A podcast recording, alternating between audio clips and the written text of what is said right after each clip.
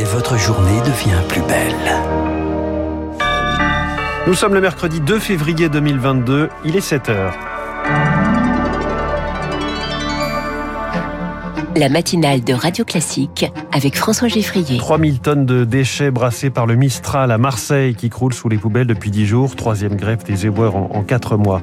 C'est le début de la détente. Fini le masque obligatoire dehors, les jauges, le télétravail, premier allègement des restrictions liées au Covid. On fera le point sur la situation sanitaire. Et puis Emmanuel Macron en tournée dans les Hauts-de-France aujourd'hui pour souffler entre autres la dixième bougie du Louvre-Lens. Il accueille le Scribe accroupi, sculpture unique, euh, vieille de plus de 4600 ans. Après ce journal, 7h10, l'affaire Orpea. Il faut plus de contrôle, mais aussi des sanctions sévères et récompenser les bons élèves. Ce sera l'édito de François Vidal. 7h15, les, les bons élèves de la classe mondiale en matière économique seraient-ils les Européens? Je reçois Mathilde Lemoine, chef économiste du groupe Edmond de Rothschild. Radio. Classique. Lucille Bréau, la grève sans fin des éboueurs à Marseille. La cité phocéenne sous 3000 tonnes de déchets. Cela fait 10 jours que la grève dure. La troisième en 4 mois. Force ouvrière continue de s'opposer à un accord sur l'application des 35 heures. Conséquence, les rues débordent de poubelles. Face à ce qu'elle décrit comme un danger grave et imminent pour la sécurité des Marseillais, la mairie a décidé d'agir. Depuis hier, six camions bennes d'entreprises privées sont mobilisés dans les zones prioritaires. La correspondance de Julie Gasco.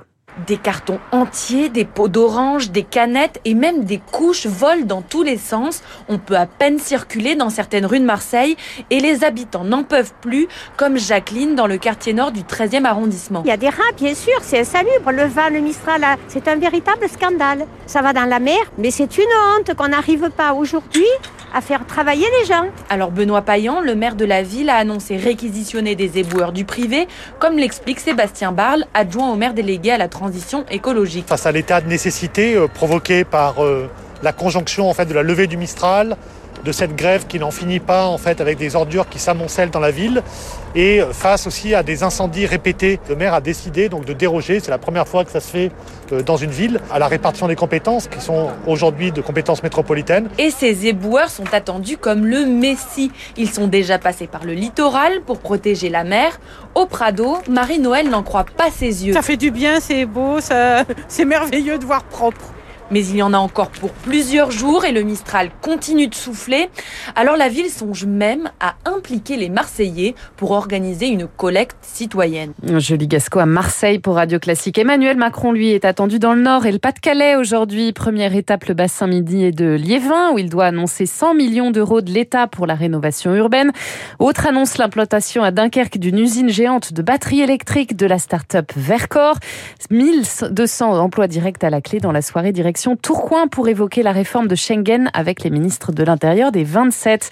En préambule, le chef de l'État s'est confié longuement à la Voix du Nord. Il entretient toujours le suspense sur sa candidature. C'est encore trop tôt. J'ai d'abord l'obsession que la phase aiguë de l'épidémie et le pic de la crise géopolitique en Ukraine soient derrière nous, confie-t-il. Sur le Covid, l'étau se dessert un peu. Comme promis, certaines restrictions sont levées aujourd'hui. Fini le masque dehors ou encore le télétravail obligatoire. Un nouveau conseil de défense sanitaire doit se pencher sur une révision du protocole à l'école après les vacances. Que disent les chiffres 416 000 nouveaux cas ont encore été recensés hier. Les hospitalisations continuent de grimper, une situation qui pourrait rester figée comme ça jusqu'à la fin de l'hiver, Rémi Pister. La moyenne des contaminations baisse très légèrement cette semaine, mais un plateau se dessine avec encore plus de 400 000 cas par jour. Selon les scientifiques, la décrue rapide tant attendue ne pourrait arriver qu'à la fin de l'hiver, d'autant que les restrictions sanitaires sont désormais levées. C'est en fait ce plateau sans fin qui inquiète les médecins, car 33 000 patients sont actuellement hospitalisés pour Covid. Un chiffre qui progresse lentement mais sûrement jour après jour, pareil pour les réanimations.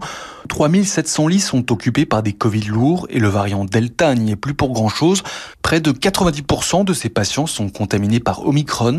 380 patients sont décédés du Covid hier, un chiffre jamais atteint depuis avril dernier. Et fini les jauges aussi dans les salles de spectacle. Un autre problème se profile, l'embouteillage du côté de la programmation. C'est un vrai casse-tête pour les tourneurs. Simon Naudet dirige W Spectacle. Il s'occupe d'artistes comme Ayo, Miosek ou encore Jean-Louis Murat. Il y a un engorgement qui est énorme du réseau des salles de spectacle en France. En plus des concerts qui auraient dû avoir lieu en ce début d'année 2022, il y a aussi beaucoup d'artistes et de tournées qui devaient euh, démarrer à l'automne 2022. Donc il a fallu accélérer sur la mise en place de ces tournées. Ça a été quand même un peu les premiers à arriver, premiers servis. On a eu des dates qui vont faire l'objet euh, d'un septième ou huitième report. Mais on s'accroche. Propos par Lauriane Toulmont, un grand oral sur la sécurité aujourd'hui pour les candidats de droite et d'extrême droite à la présidentielle. C'est le syndicat de police Alliance qui l'organise. Il commencera par une projection du film Bac Nord de Guillaume Roussel. Valérie Pécresse entrera ensuite la première en scène, suivie de Gérald Darmanin pour Emmanuel Macron, Éric Zemmour, puis Marine Le Pen. Euh, quatre candidats de gauche, Anne Hidalgo, Jean-Luc Mélenchon, Fabien Roussel et Christiane Taubira ont préféré commenter la publication du dernier rapport de la Fondation Abbé Pierre aujourd'hui, rapport qui dénonce un aveuglement des responsables politiques sur la question du logement.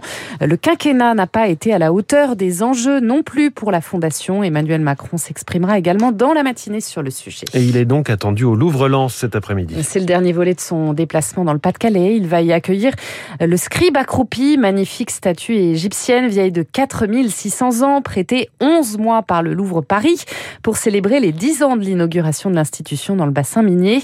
Aux côtés du chef de l'État cet après-midi, la directrice justement du Louvre-Lens, Marie Elle se réjouit qu'un tel joyau soit visible dans la région. Évidemment, le scribe accroupi, c'est une immense émotion pour mes équipes, euh, puis bien sûr pour les habitants les agents de sécurité euh, avaient des larmes dans les yeux d'avoir euh, entendu cette annonce. Dès jeudi, il va y avoir des habitants qui vont faire la queue tôt le matin devant le musée pour venir euh, saluer ce scribe. Certains avec leur petite mascotte du club de foot de Lens qui vont venir faire poser la mascotte devant le scribe. Donc oui, beaucoup de bonheur, beaucoup de fierté. Et en même temps, je sais que le scribe va être comme chez lui. Propos recueillis par Augustin Lefebvre. Et puis deux jours avant la cérémonie d'ouverture des Jeux Olympiques de Pékin, les épreuves sportives commencent aujourd'hui, 13h heure de Paris, avec attention, le curling mixte. Le curling avec euh, son ballet. Merci beaucoup. C'était le journal de 7h de Lucille Bréau. Prochain journal à 7h30 avec Pierre Collard. Oui, j'essaie de donner des images puisqu'on est en radio. Dans un instant, l'essentiel de l'économie. L'édito de François Vidal. Faut-il interdire les EHPAD privés à but lucratif? François nous dira comment inciter le secteur à être à la fois efficace et plus humain. Puis cette question, l'Europe s'en sort très bien sur le chômage, d'accord, mais comment ne pas se reposer sur ses lauriers? Mathilde Moine, chef économiste d'Edmond de Rothschild.